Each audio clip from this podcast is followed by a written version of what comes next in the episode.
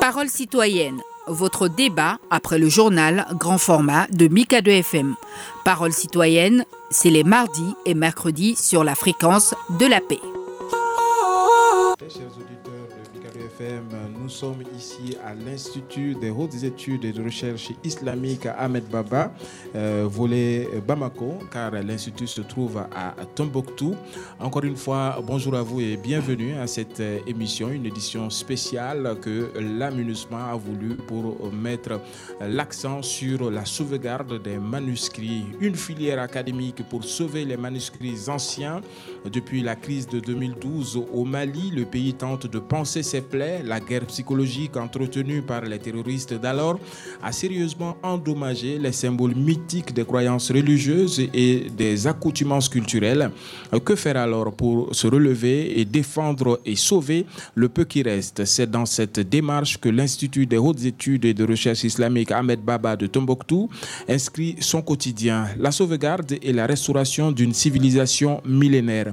Les Nations Unies, très attachées aux richesses culturelles des peuples, assistent bien volontiers les États à se remettre sur pied. Cette mission d'accompagnement est aujourd'hui confiée à la MINUSMA qui, à travers sa division stabilisation, travaille sans relâche pour la concrétisation de cet objectif. Dans ce travail, et comme on dit, à tout seigneur, tout honneur, l'UNESCO, maître d'œuvre de cette architecture partenariale, excusez du peu, se focalise sur ce qui sera désormais le métier de restauration des manuscrits anciens. Mesdames, Messieurs, chers auditeurs, encore une fois, bienvenue. Nos invités, ils sont là. Voici dépeint donc la situation et les échanges qui vont suivre. Nos invités sont là, bien évidemment, pour parler des trois volets que nous avons voulu soumettre à leur appréciation, l'état des lieux des manuscrits anciens au Mali et son impact dans le patrimoine culturel. La justification de l'opportunité de création d'une filière de formation sur les manuscrits à Tombouctou. Les défis de l'accessibilité des manuscrits sera le troisième volet de cette émission, notamment la et l'archivage sont-ils un bon début? Euh, pour cela Nos invités, nous avons bien évidemment invité le ministère de l'Enseignement supérieur et de la Recherche scientifique à cette émission, mais malheureusement, aucun représentant euh, n'a fait signe jusque-là. Andreas Mistseff est représentant de l'ambassade de Norvège avec nous. Il est avec nous. Edmond Moukala a bien évidemment euh, s'est excusé euh, pour ne pas être là aujourd'hui et c'est Ibrahim Sissé, chef du secteur euh, éducation, euh, qui le remplace aujourd'hui. bonjour à vous. Mohamed Diagaïté nous accueille ici. Il est le directeur de l'Institut des hautes études et recherches islamiques Ahmed Baba de Tombouctou. Et nous avons bien évidemment un impétrant pour nous parler de ce qu'il a appris durant euh, ces quelques mois. Loubna Benayoun, bien évidemment, représente la MINUSMA. Elle est la directrice de la division stabilisation et relèvement de la MINUSMA. Encore une fois, bienvenue à vous, chers invités. Depuis 2013, l'UNESCO et la MINUSMA sont engagés dans la sauvegarde du patrimoine culturel. Je vous l'ai dit, installez-vous confortablement. Cette émission commence tout de suite.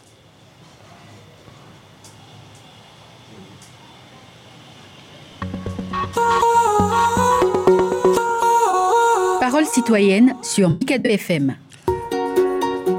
Je vous le disais, donc depuis 2013, l'UNESCO et la MINUSMA sont engagés dans la sauvegarde du patrimoine culturel. Cet engagement s'est traduit par la reconstruction des mausolées, la réhabilitation et la rénovation de six bibliothèques de manuscrits, dont trois ont été entièrement financées par la MINUSMA et l'UNESCO. Euh, la MINUSMA sont, les gestes donc euh, sont accompagnés par euh, le Centre d'études culturelles des manuscrits basé à Hambourg, en Allemagne, lancé en fin 2020. Ce projet, parrainé par l'UNESCO, a été financé par la Norvège à travers le Fonds fiduciaire des Nations Unies pour la paix et la sécurité au Mali pour un montant de 405 1000 dollars, soit plus de 783 millions de francs CFA, exécuté par l'Institut des hautes études et de recherche islamique Ahmed Baba de Tombouctou, en collaboration avec le Centre euh, pour l'étude des cultures manuscrites de l'Université de Hambourg, bien évidemment. Ce projet envisage la formation de 30 formateurs dans le domaine de l'entretien, de la restauration des manuscrits anciens. Ce projet de formation en matière du livre d'une durée de deux ans est sanctionné par un diplôme universitaire de technologie, DUT. 30 jeunes, dont au moins 10% de filles, sont formés, ce qui contribuera à la valorisation des manuscrits anciens et à l'accès des opportunités de formation aux jeunes, notamment bacheliers du système éducatif arabe. Alors, ma première question s'adresse à vous, monsieur le directeur, Mohamed Diagaïté. Dites-nous, la création de cette, euh, euh, filière académique, qu'est-ce qu'elle représente pour vous? Ah, Merci beaucoup, monsieur Sidibé. Et avant quand même euh, de répondre à cette question, nous vous souhaitons la bienvenue parmi nous à notre antenne de Bamako. Vous savez quand même, nous sommes ici malgré nous, parce que c'est la crise de 2012 qui nous a obligés à venir à Bamako. Et notre souhait le plus ardent qu'il y ait vraiment la paix pour qu'on puisse rejoindre notre siège à Tombouctou. Aussi, comme disait un sage de Tombouctou, Tombouctou sans manuscrit, ce n'est pas Tombouctou. Et manuscrit sans Tombouctou, ce n'est pas des manuscrits. Donc, pour que Tombouctou soit le, vrai Tombouctou, il faut que le manuscrit soit à Tombouctou. Donc, notre souhait le plus ardent que nous soyons là-bas. Et aussi, euh, j'ai dit, l'Institut, vous savez, est créé depuis 1970, inauguré en 1973. Et en 1999, le centre a été érigé en Institut de hautes études et de recherche islamiques Ahmed Baba. Euh, les principales missions de l'Institut sont collecte des manuscrits anciens, conservation et restauration de ces manuscrits, et exploitation scientifique aussi de ces manuscrits, enfin l'enseignement axé sur des manuscrits. Donc, comme vous savez, au Mali, il y a beaucoup d'écoles arabes ou franco-arabes qui forment des jeunes. Malheureusement, il n'y a pas d'aboutissement après la formation. Il n'y a pas là où aller. Parce que si nous prenons le département de langue arabe à la fac des lettres, ceux qui sortent là-bas, vraiment, ils sortent difficilement pour gagner leur vie. C'est-à-dire qu'ils ont toutes les difficultés pour qu'ils aient l'emploi. Donc, pour euh, voir comment insérer les jeunes qui font euh, l'enseignement dans les médiums arabes, que cette idée est venue pour créer cette filière, pour absorber quand même ceux qui vont sortir D'accord. Merci beaucoup, euh, directeur. Je rappelle que vous êtes Mohamed Diagaïté, directeur de l'Institut des hautes études de recherche islamique à Ahmed Baba de euh, Tombouctou, que euh, nous retrouvons ici à Bamako, malgré la volonté euh, euh, de l'administration de Tombouctou, vu que la situation ne le permet pas. Alors la Norvège soutient bien évidemment ce projet. Euh, si je peux avoir un aperçu de l'apport, sinon de l'appui de la Norvège dans ce projet avec vous, Andreas. Excusez-moi, j'ai le casque, mais vous n'entendez pas très bien ce que je dis. Non, il y a un peu de bruit ici, mais ça va. On va faire avec, avec la coupure. C'est ça. Euh, oui, bon, merci beaucoup. Euh, bah, tout d'abord, euh, juste souligner que, évidemment, le Mali, c'est un pays énormément riche en patrimoine culturel et historique. et surtout Tombouctou comme un dépôt d'histoire, une archive vivante de, de l'histoire africaine et malienne. Et bon, les, manuscrits de Tombouctou nous rappellent la tradition écrite africaine euh, et la circulation des livres à travers l'Afrique euh, qui date de longtemps. Euh, donc ça a vraiment été un honneur pour la Norvège de pouvoir contribuer à cela. et en même temps à l'enseignement supérieur des jeunes maliennes et maliens, comme l'a évoqué aussi monsieur le directeur. ce dernier point a été également important pour nous. Euh, et, nous avons eu un dialogue, euh, avec euh, les collègues des fonds fiduciaires du ministère, surtout sur les, opportunités de recrutement des personnes qui reçoivent la, formation. Donc, nous sommes très contents de l'accent mis sur ce point, surtout avec cette étude sur le développement des plans de carrière des formateurs et les opportunités de leur recrutement, qui est très important dans un contexte tel que tel qu'aujourd'hui. ouais, pour commencer, je pense que je vais souligner ça et puis Merci beaucoup, euh, Andreas, pour ces précisions. Alors, je m'adresse à, Lubna Benayoun, qui représente la MINUSMA à ce débat. Euh, Lubna, euh, vous, êtes en quelque sorte celle qui centralise l'ensemble des apports du fonds fiduciaire. si on peut avoir un aperçu de, ce fonds fiduciaire, justement, et des contributeurs, quel serait ce, cet aperçu selon vous? Merci. D'abord, euh, avant de répondre également, je souhaite euh, euh, remercier Radio Mikado d'avoir... on ne le dit pas souvent. Hein. On ne le dit pas souvent, n'est-ce pas? Que j'écoute beaucoup, hein, que j'apprécie énormément de, de, faire cette, cette, cette émission. Et je me réjouis aussi... Pardon, je me réjouis aussi d'être... justement dans cet endroit quand même mythique, même si le directeur a dit que c'est malgré nous, malgré eux qui sont là. On, aurait souhaité bien sûr être à Tombouctou. Euh, mais euh, donc c'est vraiment une très bonne opportunité de mettre l'accent sur cet aspect, euh, sur ce volet culture justement qui est assez original, n'est-ce pas, assez novateur pour une mission de la paix. on y pense très très rarement parce qu'il faut quand même souligner l'importance de ce volet. Euh, et comme l'a dit euh, Andreas de, l'ambassade de Norvège, on ne peut pas travailler au Mali sans inclure bien sûr ce volet culture qui est pour nous aussi un, levier de paix et de, et de, développement.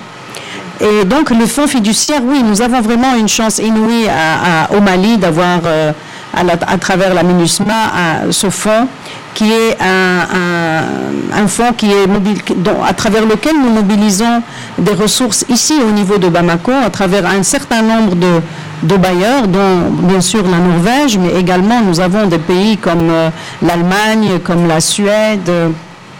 Euh, comme euh, le Royaume-Uni, la Belgique, il euh, y, en a, oui, et tant d'autres, il y en a à peu près 16 à peu près bailleurs, et, qui, qui, sont vraiment euh, euh, engagés auprès du Mali.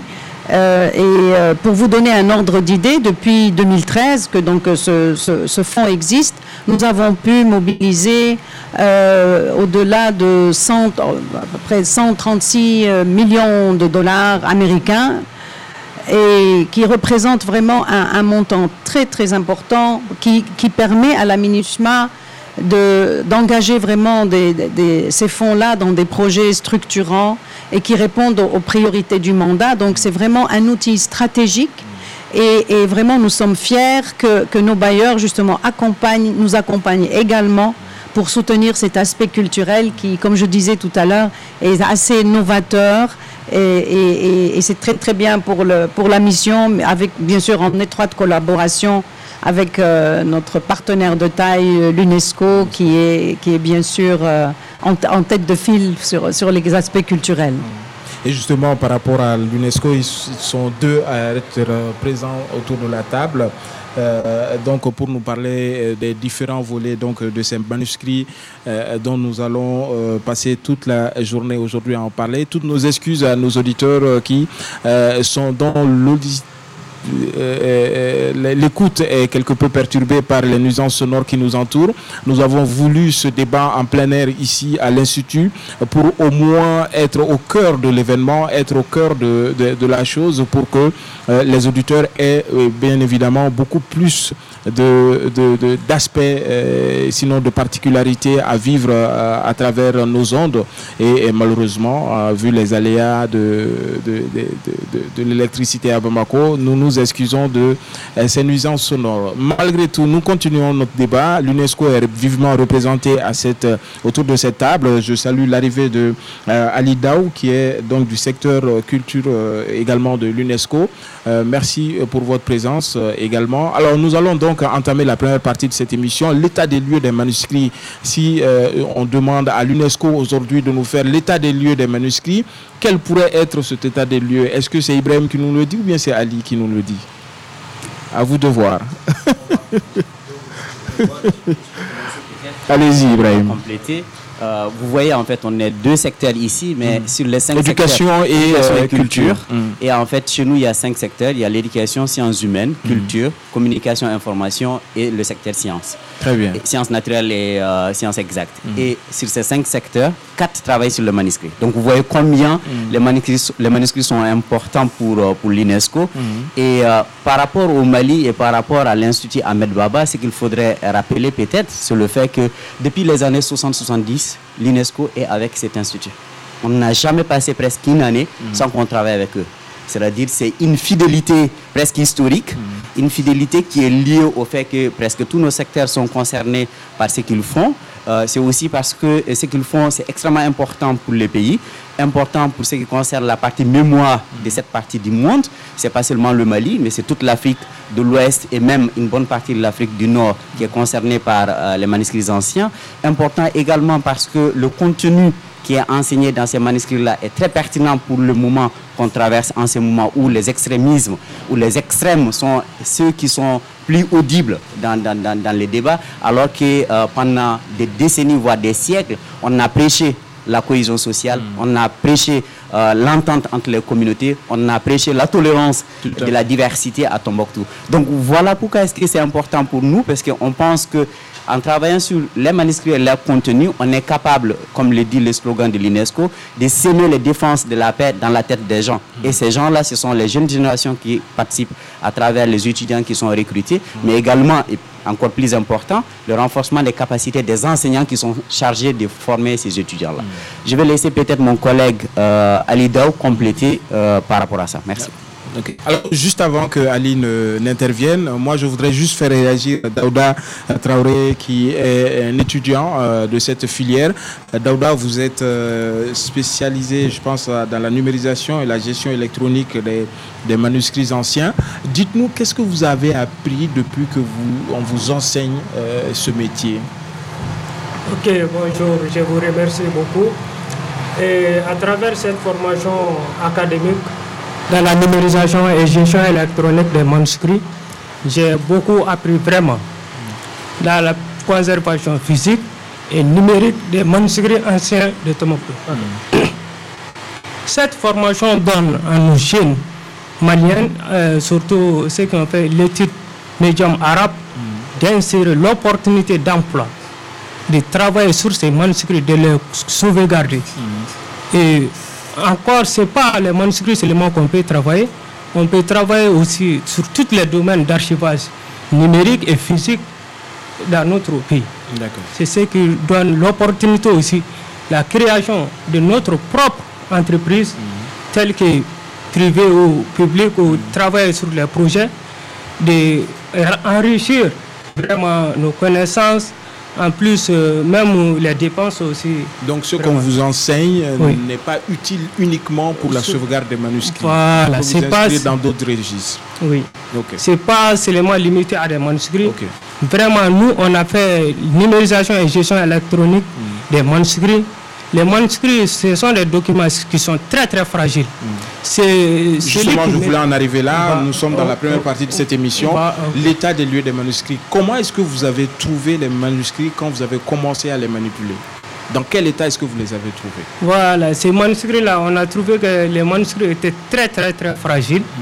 Et il y, avait une nécessité de numériser hmm. ces documents, de les conserver physiquement dans les boîtes et c'est pour cela que moi-même j'ai choisi cette filière de formation numérisation et gestion. Parce que vous étiez attaché à ça. Voilà.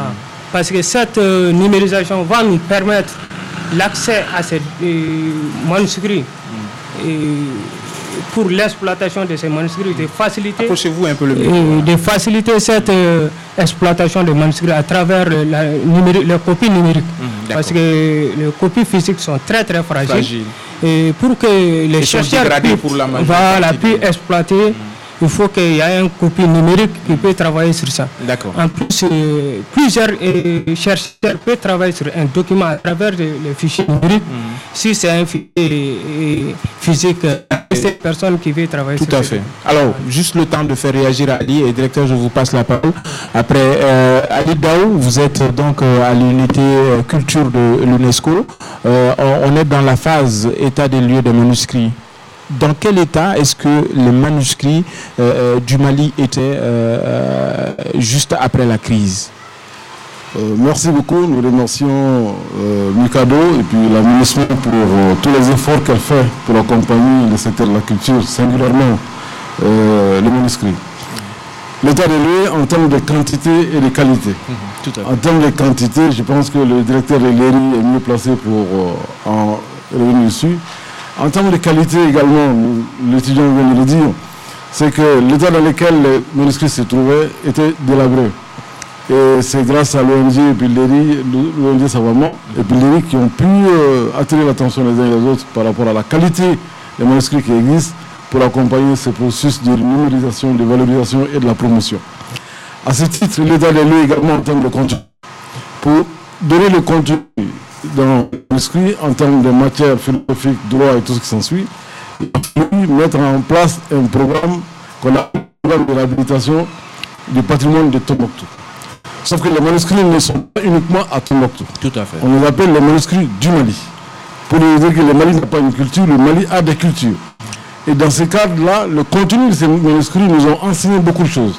Et nous continuons à découvrir également pas mal de choses à l'intérieur de ces manuscrits, tout en ayant à l'esprit comme quoi notre civilisation n'était pas uniquement comme on le laisse croire, faire croire. Mais il y a les écrits qui restent. Chaque fois, je l'ai dit dans mes interventions, dans la vie, nous avons tous quatre faces. Et c'est pas que le folklore, hein, c'est des écrits scientifiques. C'est des écrits scientifiques qui ont leur valeur et qui ont une valeur ajoutée par rapport aux jeunes que nous vivons. Tout ce qui est cohésion sociale, nous vivons ensemble. Je dis chaque fois aux gens la force de l'être humain. La première phase, c'est ce que vous savez à vous que personne ne sait. Et ça, c'est des méconnaissances enfouies dans le manuscrit. La deuxième phase, c'est ce que vous savez à vous que personne ne sait. La deuxième phase, c'est ce que les autres savent vous que vous ne savez pas. La troisième phase, c'est ce que vous savez à vous que les autres savent. Et la quatrième phase, c'est ce que vous ignorez de vous que les autres ignorent. C'est que vous avez la spiritualité, le méconnu. Et vous transposez ces quatre phases sur ces manuscrits-là.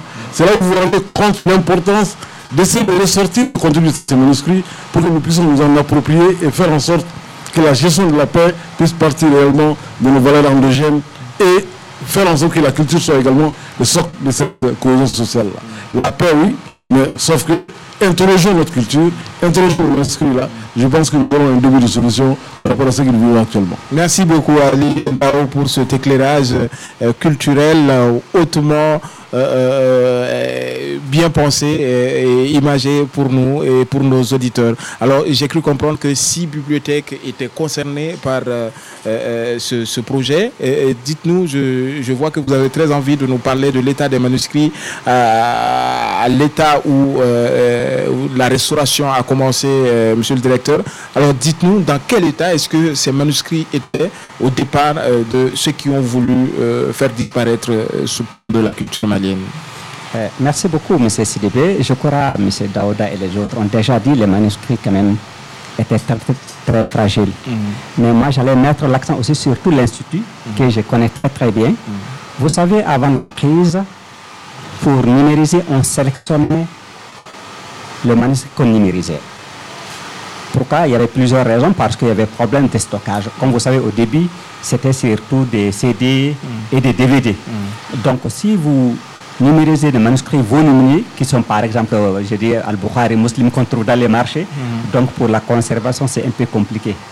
Mais avec la crise, qu'est-ce que nous avons constaté? On a dit il faut tout numériser, sans exception, pour avoir un autre support.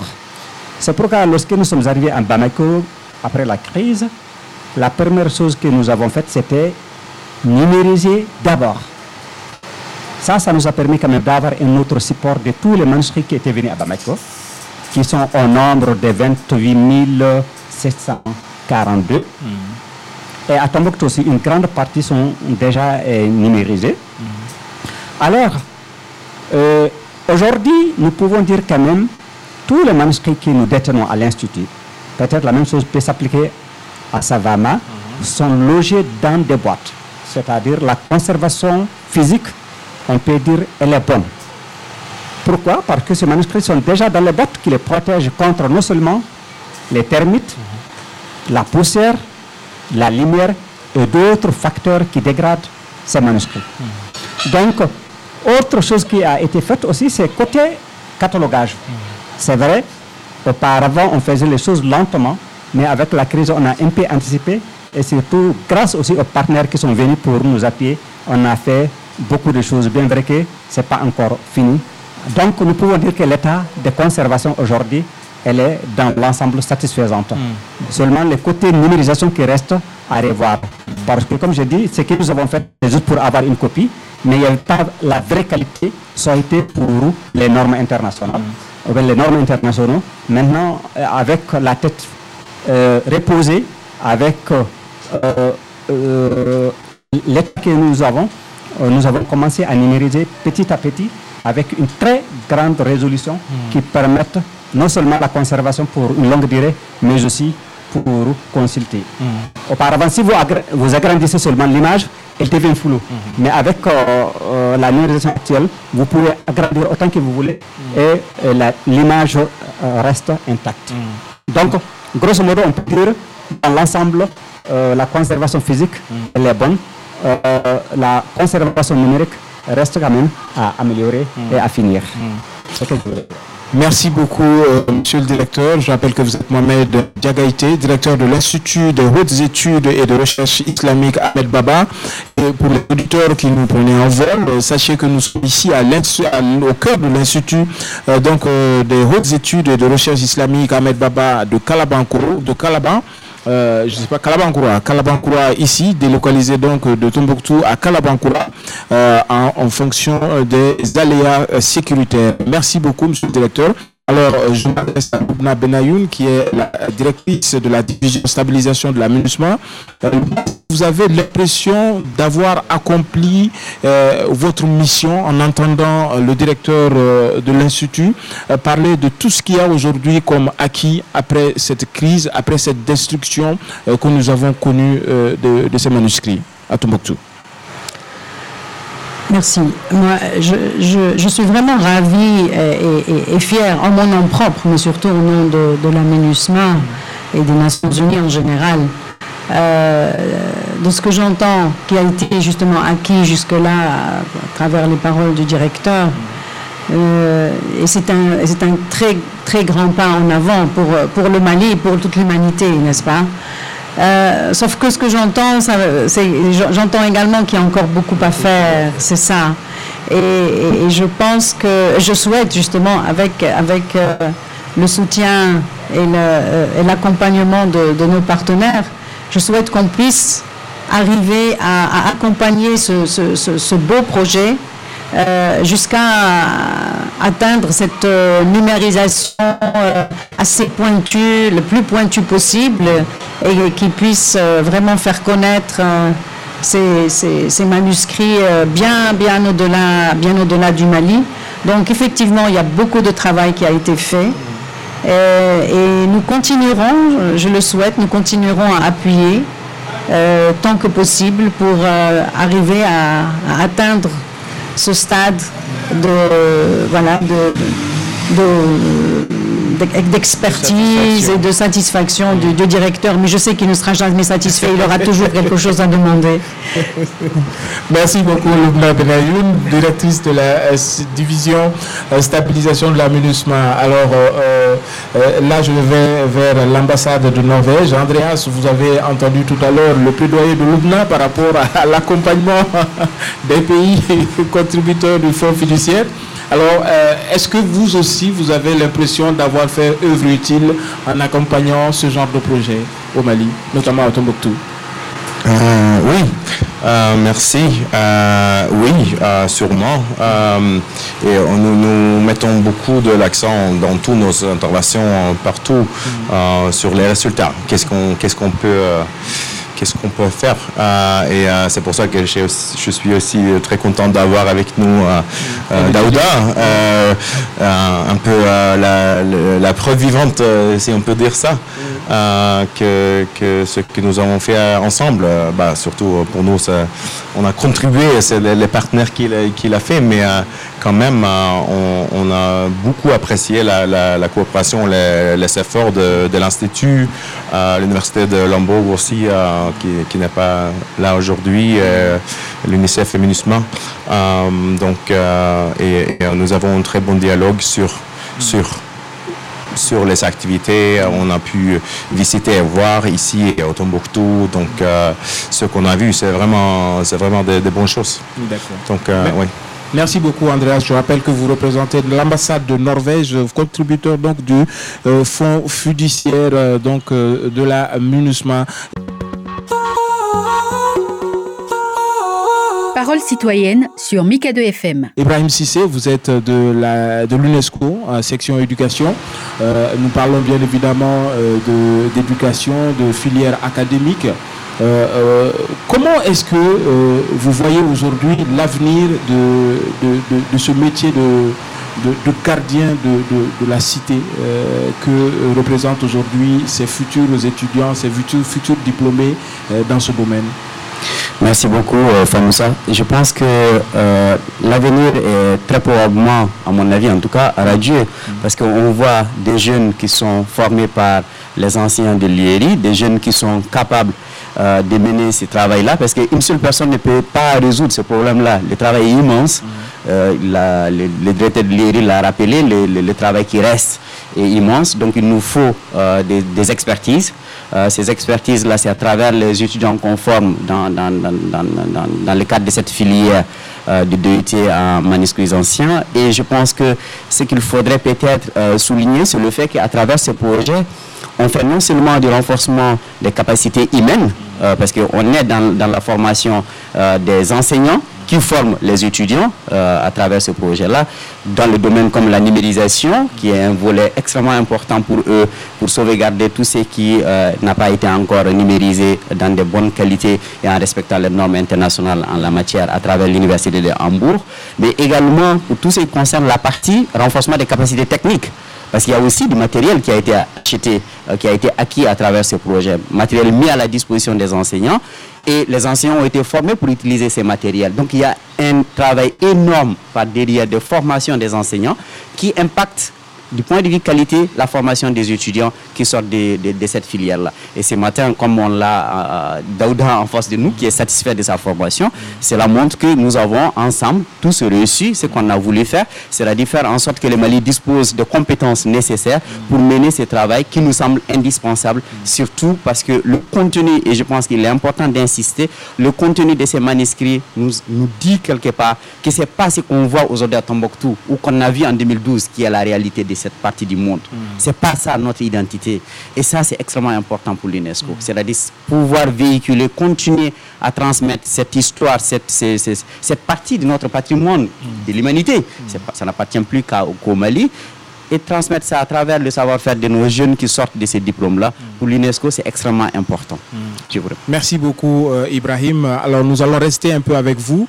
Euh, vu que le, ministère de l'Enseignement supérieur et de la Recherche scientifique n'est pas là aujourd'hui, il serait intéressant de savoir sont le degré, quel est le degré de collaboration que euh, l'UNESCO, l'Institut, a eu avec le, ministère, bien évidemment, même si l'Institut fait partie aujourd'hui intégrante du ministère de, l'Enseignement supérieur. Quel est le degré de lien et de collaboration que euh, vous tous avez avec euh, le ministère de l'Enseignement supérieur? Je pense qu'il est très important de rappeler que tout s'est fait sous le leadership du, du ministère, mm. du gouvernement, pour dire euh, les choses directement pour nous les partenaires. Mm. Parce que l'URI, c'est un institut qui est rattaché au secrétariat général du ministère de l'Enseignement supérieur, mais aussi tout ce qu'on fait, on s'assure que le ministère est informé et impliqué mm. au plus haut sommet, parce que c'est important on vient en appui à un État. Nous ne pouvons pas faire quoi que ce soit sans que ce soit avec l'aval, avec la collaboration, avec l'étroite collaboration avec le ministère. Mm. Et c'est ce qu'on fait toujours. C'est-à-dire chaque fois qu'on met en œuvre nos activités, on s'assure que euh, c'est avec lui, avec le directeur de l'IRI déjà, mm. euh, parce qu'il est bénéficiaire, mais en même temps acteur aussi majeur du projet. C'est-à-dire qu'il n'est pas un simple bénéficiaire, il est un bénéficiaire qui est capable d'orienter. Un bénéficiaire actif. Bénéficiaire actif et qui oriente le, contenu du projet et mm. euh, la, la, la, pour que ça soit vraiment très efficace pour lui. Mm. Et je pense que c'est très important que euh, le leadership de l'État soit reconnu, non seulement reconnu, mais salué aussi, parce que c'est ça qui permet d'être sûr que ce que nous sommes en train de faire répond à un besoin par l'État du Mali. Mhm. Alors, Ibrahim, je vais rester un peu avec vous pour euh, évoquer la question de l'Université de Hambourg et sa participation à ce projet. Dites-nous, euh, quel a été son apport dans ce projet? Alors, l'Université de Hambourg a un apport extrêmement important pour nous, puisque, comme vous le savez, déjà peut-être, euh, l'UNESCO ne fait pas la mise en œuvre directement. Ce n'est pas nous qui formons les, les, les, les enseignants de l'IERI. C'est l'expertise de l'Université de Hambourg qui a été mobilisée pour à la fois identifier, faire déjà le diagnostic des besoins, parce qu'eux, ils ont cette expertise-là. Le centre euh, des manuscrits anciens de l'Université de Hambourg a cette expertise reconnue du point de vue international. Donc, ils ont été impliqués dans la conception du projet, ils ont été impliqués dans la mise en œuvre du projet jusqu'à ce jour. Pourquoi? Parce que tout simplement, cette expertise-là est nécessaire pour répondre aux besoins de cet institut qui rêve d'être au même niveau en termes de standards que l'Université de Hambourg. C'est-à-dire qu'au niveau international, quand les gens vont vouloir étudier les manuscrits anciens, que les gens puissent penser à l'Institut Ahmed Baba comme un autre euh, institut qui est capable de donner la même qualité de formation aux étudiants. Donc l'Université de Hambourg a permis de faire le diagnostic des besoins des enseignants et des besoins techniques de, de l'IERI. L'Université de Hambourg a permis d'identifier les matériels qu'il faudrait acheter et a permis l'achat de ces matériels-là, l'amener, le mettre à la disposition de l'Institut Ahmed Baba, former le personnel de l'Institut Ahmed Baba pour l'utilisation de ces matériels-là et former les enseignants de l'Institut Ahmed Baba pour qu'ils soient en mesure de former convenablement les étudiants comme Daouda, de sorte que le résultat de Daouda soit comparable au résultat d'un étudiant à l'Université de Hambourg en Allemagne, puisque la qualité n'a pas de frontières. Dès qu'on a la possibilité, par derrière, de former les enseignants, on a la possibilité d'atteindre les mêmes résultats. Et c'est le lieu de remercier euh, la MINUSMA et euh, la Norvège parce qu'ils nous font confiance. Ensemble, on travaille avec l'État et les résultats sont là et on est fiers de ce qu'on a acquis comme résultat. Alors, Tombouctou, c'est une destination qui se vend aujourd'hui. Quel serait, que serait Tombouctou sans les manuscrits euh, à Lindao Avant de passer la parole au directeur? Tombouctou restera Tombouctou. Avec le manuscrit, Tombouctou restera Tombouctou, bien sûr. Euh, vous savez, les, les, modes de transmission du savoir, pour faire euh, lien avec ce qui vient d'être dit, nos, nos savoirs indigènes qui étaient là. Il n'y avait pas d'écriture pour transmettre les, les, connaissances. Alors que ces manuscrits nous enseignent également ces techniques de mode de transmission de ces savoirs-là. Donc l'école n'est qu'un cadre pour faciliter, pour formaliser. formaliser. Mais l'idée pour moi, c'est de voir comment on peut transformer ces modes de transmission de savoir en curricula. Là, les spécialistes en éducation peuvent euh, nous aider dans cette dynamique-là, pour également voir avec les artistes comment rendre beaucoup plus euh, euh, attractifs ces manuscrits-là, afin que les Maliens puissent s'en intéresser. Le plus gros, gros, gros problème, c'est que jusque-là, les Maliens n'ont pas conscience des enjeux de ces manuscrits-là. Et d'où euh, le lieu pour moi de vous féliciter en tant que radio, pour vulgariser réellement le, le rôle et également l'importance de ces manuscrits pour le peuple malien d'abord, avant que ce soit pour les partenaires qui nous accompagnent. Il faudrait que nous arrivions à un niveau où les Maliens prennent conscience de ces enjeux-là. Pas que les Maliens, mais les Tombouctousiens d'abord. Mais faut, sauf que les manuscrits ne sont pas qu'à Tombouctou. C'est sur l'ensemble du territoire national. Et l'ERI est de, de, dans son rôle de pouvoir aller dans, chercher tous ces manuscrits-là, qu'ensemble nous puissions euh, accompagner ce processus-là. Non, merci. Merci beaucoup. Euh, alors, directeur, juste un mot avec Daouda, euh, qui est donc étudiant euh, dans cette filière de numérisation, de gestion électronique des manuscrits anciens. Alors, Daouda, on parle tous de jeunes générations, on parle tous de legs de savoir. Aujourd'hui, vous êtes dans une phase intermédiaire pour léguer ce savoir-là à d'autres générations qui vont venir après vous. Comment est-ce que vous pesez ce fardeau? Qui pèse sur vos, vos, épaules, ce devoir de transmission. Comment est-ce que vous comptez transmettre cela? Et Je vous remercie. Je vais transmettre cela à travers l'invitation euh, de mes, de mes aînés mmh. de venir découvrir ces manuscrits. Surtout les médiums, ce qu'on fait les médiums arabes. Parce qu'on ne peut pas parler de ces manuscrits sans parler la langue arabe. Parce que la plupart de ces manuscrits sont en langue arabe. C'est pour cela qu'à l'Institut Ahmad Baba, pour faire accès à cet institut, il faut être d'abord un jeune étudiant qui a fait l'école franco-arabe. C'est la condition parce que s'il peut travailler sur ces manuscrits parce qu'il maîtrise un peu la langue arabe, c'est pour cela que j'invite toujours mes jeunes, mes collègues arabophones pour venir découvrir ces manuscrits et s'intéresser aussi à la formation. Euh, parce que cette formation, c'est je peux dire au Mali, cette formation académique, c'est la première fois à l'Institut Amadou Baba de Tombouctou. Mm. Il y a d'autres écoles qui forment des étudiants dans le domaine des archivages et d'autres. Mais spécialement des manuscrits, je peux dire que c'est la première fois au Mali. Dans ce cas, j'invite tous les jeunes Maliens d'intéresser à cette formation qui, qui va donner l'opportunité à nos, à nos jeunes d'insérer à l'employabilité, aussi de faire beaucoup, d'avoir d'idées sur le développement et aussi instauration de la paix au Mali, à travers ces manuscrits. Merci beaucoup, Daouda. Alors, Ali veut juste ajouter quelque chose avant que le directeur nous, parle. Ali, allez-y. Ali Daou. Je veux juste ajouter, par rapport au contenu des manuscrits. Jusque-là encore, je pense que je parle sous le contrôle de, mhm. On n'est pas arrivé à traduire convenablement le contenu de ces manuscrits-là. Tout à fait. Et c'est pour cette raison qu'il faut impérativement intégrer cet aspect dans le futur projet. Mhm. Et sauf que la personne qui est en face de vous, le est marocaine, et c'est là où vous allez apprendre l'histoire du Maroc et le Mali. À partir des manuscrits. Tout est lié. Tout est lié, complètement. Directeur, vous voulez ajouter quelque chose Je pense que le va répondre à cela après. Euh, merci beaucoup, M. Sidibé. Moi, il y a juste des choses que je voulais ajouter. Mhm. Vous avez demandé à M. Sissé la relation entre l'Institut et l'UNESCO. Mhm. Permettez-moi quand même de vous dire que la création même du centre nous pouvons dire, était une idée de l'UNESCO. Parce qu'en 1966, il y a eu une réunion à Abidjan. Mhm. Dans les résolutions, ils ont demandé quand même de créer un centre de documentation des manuscrits. Et en 1967, les experts de l'UNESCO sont, partis à Tombouctou. Ils ont fait une semaine de réunion. Dans leurs recommandations aussi, ils ont demandé de créer un centre pour les manuscrits. Pourquoi aussi créer ces centres? Vous savez, à l'époque, il y avait l'idée de d'écrire l'histoire générale de l'Afrique euh, de l'UNESCO. Alors, il y avait ce que nous pouvons appeler des sources, sources euh, archéologiques qu'on trouvait à l'IFON de Dakar et sources orales qu'on trouvait au CELTO, qui est à Niamey, c'est-à-dire centre de l'oralité en réalité. Tout ce qui concerne l'oral, on les trouve à CELTO.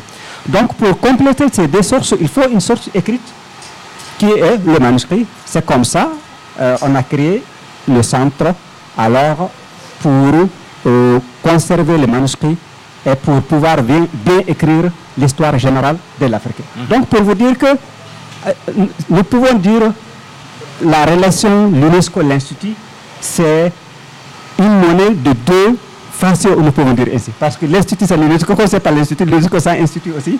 C'est pas, je m'excuse. Et autre chose, mhm. concernant la formation, mhm. nous avons eu à faire neuf formations, neuf ateliers, et en commençant par le système LMD, qui a été organisé à Bamako ici, mhm. et une autre formation concernant l'histoire des collections de manuscrits en Afrique de l'Ouest. Et préservation, soins des collections, conservation des manuscrits, biographie, la chimie, mhm. pardon, biologie, la chimie, la physique appliquée aux manuscrits, manuscrits Adjami, gestion de l'environnement pour la conservation du manuscrit, introduction à la curricologie, technique du catalogage et enfin rédaction scientifique. Voici les neuf ateliers que nous avons faits pour renforcer les capacités des enseignants de l'Institut. Hmm. Et pour vous dire, à part euh, système LMD et technique de catalogage et la rédaction scientifique, tous les restes des ateliers sont faits à Tombouctou. Et grâce aux enseignants et aux experts qui sont venus de l'extérieur, des Américains, des Sud-Africains, de, des Tunisiens, ainsi de suite. Voici ce que je voudrais ajouter à ce que M. Sissé hmm. a dit concernant vraiment la formation et aussi la relation entre l'Institut hmm. et l'UNESCO. D'accord. Juste avant de passer la parole à, Ibrahim Sissé de l'UNESCO, euh, section éducation, je voudrais qu'on touche deux mots sur les sortes de bibliothèques de conservation qu'il y a à Tombouctou. On sait que la plupart, c'est des bibliothèques familiales. Aujourd'hui, comment va se faire le transfert donc des connaissances et de l'accessibilité. Comment tout cela va s'organiser? Est-ce que les bibliothèques, sinon les manuscrits vont rester euh, euh, la propriété des familles ou bien ça va être vulgarisé? Comment ça va se passer? Et tout ce que moi je pense, euh, je pense que le manuscrit vont rester dans les familles, mais seront des manuscrits minoritaires, pour moi. Et un jour, beaucoup de manuscrits seront à l'Institut. Ça, j'en suis convaincu. parce que le rôle de l'Institut aussi, c'est quoi? Non seulement de collecter et conserver, mais aussi en réalité former même les détenteurs privés aussi de ces manuscrits. Hmm. Donc, il y a une sorte de partenariat quand même qui est là entre l'Institut et ses bibliothèques euh, familiales, ou bien ces bibliothèques privées. Hmm. Donc, nous pouvons dire pour qu'il y ait vraiment l'accès à ces manuscrits, d'abord, comme je t'ai dit, l'IRABT, c'est une institution étatique. L'accès est ouvert à tout le monde, hmm. c'est-à-dire consulter des manuscrits. Si vous venez, il n'y a aucun souci. Et heureusement aussi, tous les manuscrits ont des numéros. C'est-à-dire, si vous avez les titres, ou bien l'auteur, ou bien le thème, mhm. si vous venez, l'accès aussi est facile. Par contre, beaucoup de bibliothèques familiales n'ont pas encore ce codage, cette codification catalogué, mhm. alors qui a fait que quelquefois l'accès même est compliqué. Mhm. Si vous venez, vous allez trouver un tas de manuscrits comme ça, mais comment en profiter, ça va rester un problème. Donc je pense que ce que nous faisons, les autres vont nous suivre plus tard, ou bien nous allons le faire ensemble. C'est-à-dire cataloguer ces manuscrits pour permettre aux euh, chercheurs d'y accéder, que ce soit par des copies dures, hmm. que ce soit par Internet. C'est ce que nous visons réellement. Hmm. Ibrahim Sissi Merci beaucoup. Je voulais juste euh, euh, rebondir ou compléter peut-être le, propos du directeur. C'est le hmm. fait que suite au, à la première planification du contenu de la formation des enseignants, on s'est rendu compte qu'il y a des choses à compléter c'est un constat de, de l'ERI et des partenaires euh, du projet. Et avec euh, l'accord de, de, l'aménagement et euh, du bailleur de la Norvège, il y a eu une extension de neuf mois du projet pour prendre en compte ces compléments-là. C'est pour cela que je vous disais tantôt que le directeur l'ERI a la possibilité de signaler s'il faut réorienter le projet et les partenaires, que ce soit l'UNESCO, que ce soit l'aménagement, que ce soit la Norvège hmm. à travers l'aménagement, ont été toujours euh, à l'écoute pour s'assurer qu'à la fin de ces projets-là, les objectifs sont complètement atteints. Ces objectifs, c'est que l'IRI dispose de l'expertise nécessaire pour être autonome dans la formation en, matière de manuscrits anciens. Hmm. C'est ça l'objectif qu'on recherche. Puisque une fois qu'on a atteint ces savoir-faire-là auprès des personnels enseignants, donc du personnel pédagogique, le reste va arriver à un moment donné. C'est une question de temps. Hmm.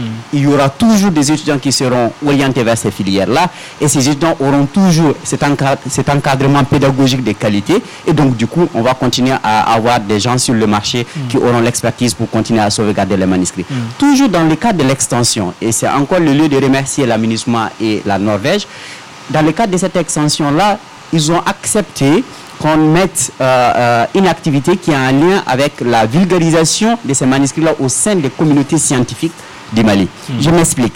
Vous savez, euh, il, a, il, a, dit les experts qui sont venus enseigner ici, dans, le directeur, mais il n'y a pas de Maliens.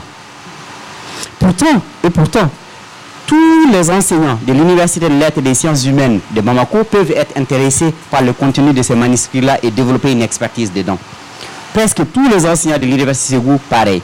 Donc, les quatre universités. Ça, c'est dans le cadre de, la formation des formateurs. Exactement. Mm. Mais pour cela, il faut d'abord qu'ils sachent mm. qu'il y a ce savoir-faire-là qui est disponible, mm. qu'il y a des, possibilités de se pencher sur ce contenu de ces manuscrits-là. Même s'il y a la barrière de langue, et Daouda l'a rappelé, barrière de langue qui, qui, qui, fait que beaucoup sont, ne regardent même pas en fait vers les manuscrits anciens. Et c'est bien dommage, parce qu'en fait, la barrière de langue peut être aussi complètement levée le département de lettres, euh, le département d'arabe à l'université des lettres forme des gens qui ont une expertise dans la traduction arabe-français. Donc vous voyez, il faudrait faire cette jonction, cette synergie entre les experts potentiels qui sont dans ces différentes universités-là et l'université Ahmed Baba pour que finalement émerge cette expertise qui est indispensable à l'État du Mali pour continuer ce travail. Et on a cette possibilité de le faire. Il y aura une conférence qui va être organisée à l'université des lettres à un moment donné courant l'année où toutes les universités euh, du Mali seront invitées à venir et à s'impliquer dans ce travail-là pour comprendre qu'en réalité, si on lève la barrière linguistique, en fait, tout le monde va publier sur ces manuscrits anciens. Tout le monde est intéressé, tout le monde a la possibilité de publier. Hmm. Je vous remercie. Hmm, Merci beaucoup euh, Ibrahim par rapport à, cela. Alors euh, Alinda, je me tourne vers vous. Vous êtes chargé de la culture au sein de l'UNESCO. Euh, tout à l'heure, je parlais avec le directeur de la meilleure façon d'avoir accès à, à certains manuscrits qui sont aujourd'hui euh, détenus dans certaines familles de Tombouctou et même d'ailleurs. Aujourd'hui, avec tous ces projets qui se mettent en place, notamment la restauration, la numérisation, comment est-ce que l'État peut, euh, à travers les partenaires, euh, faire en sorte que ces, ces manuscrits-là soient plus accessibles plus aux Maliens, même à, à l'étranger? Comment, comment est-ce que on peut, euh, on peut envisager cela, selon vous?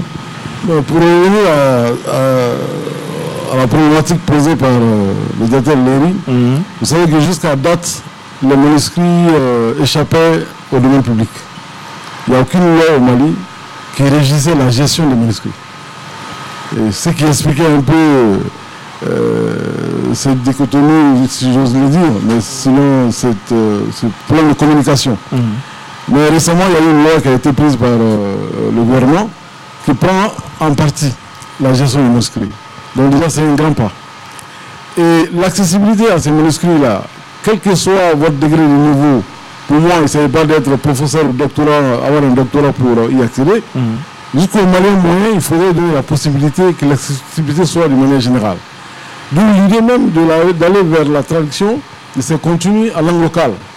Pas qu'en français ou en, en anglais, mais qu'en bambara, en peul, en sorail, que les gens puissent comprendre réellement et s'identifient à- au contenu de ces manuscrits-là.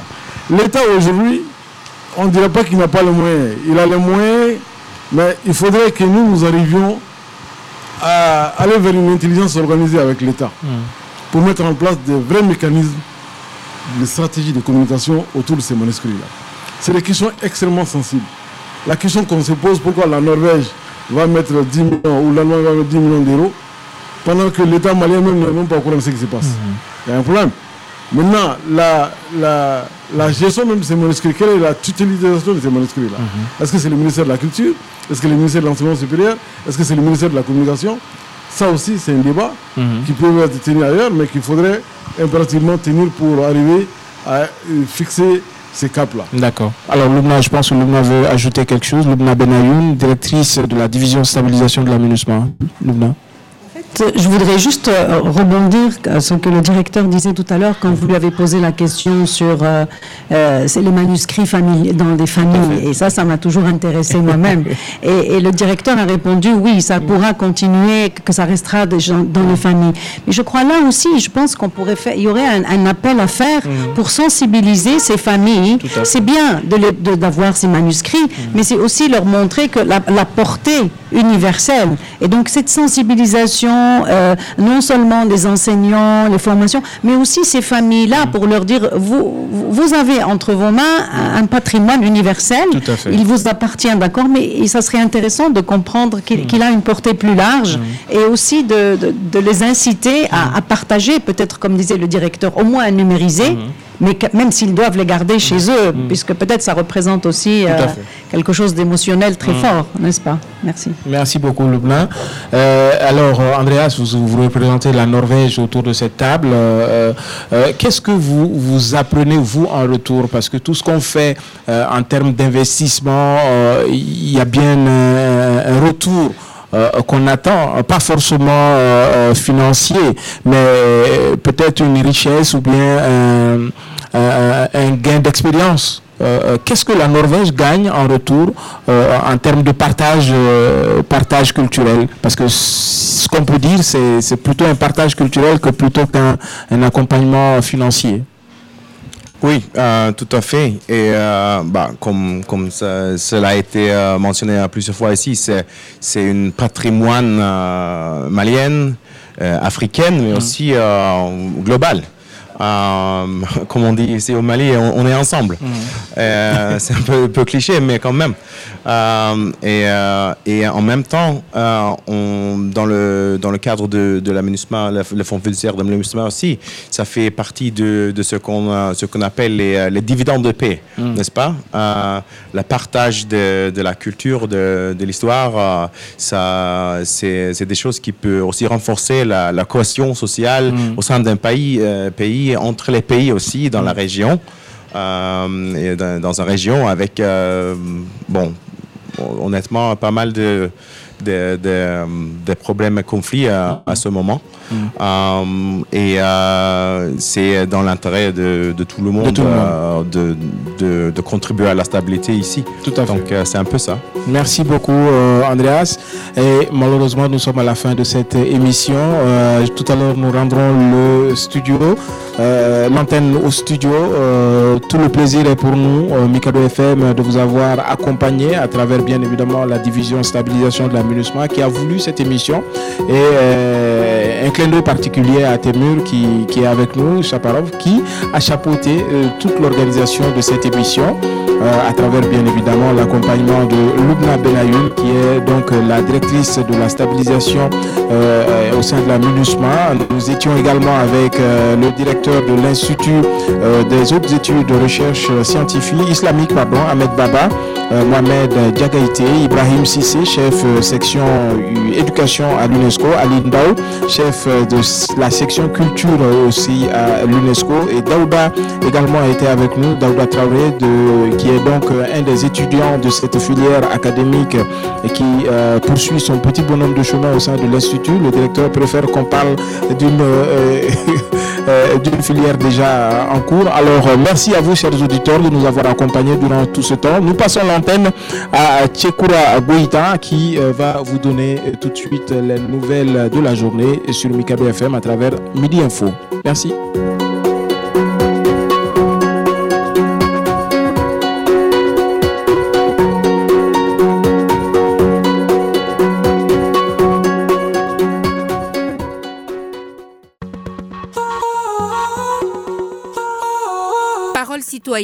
Votre débat après le journal grand format de Mika 2 FM. Parole citoyenne, c'est les mardis et mercredis sur la fréquence de la paix.